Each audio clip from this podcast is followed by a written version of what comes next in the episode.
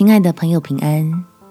欢迎收听祷告时光，陪你一起祷告，一起亲近神。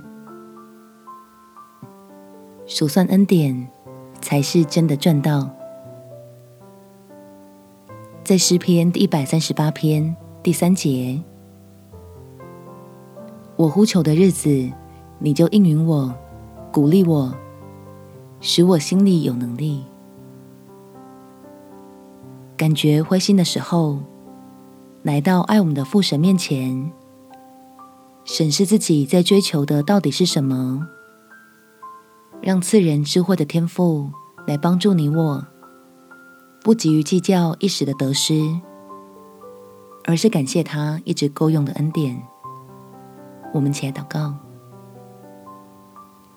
天父，求你使我在你话语中的安慰。让我得着激励，可以重新得力。虽然我现在有点灰心丧气，对自己努力许久后的成绩不甚满意，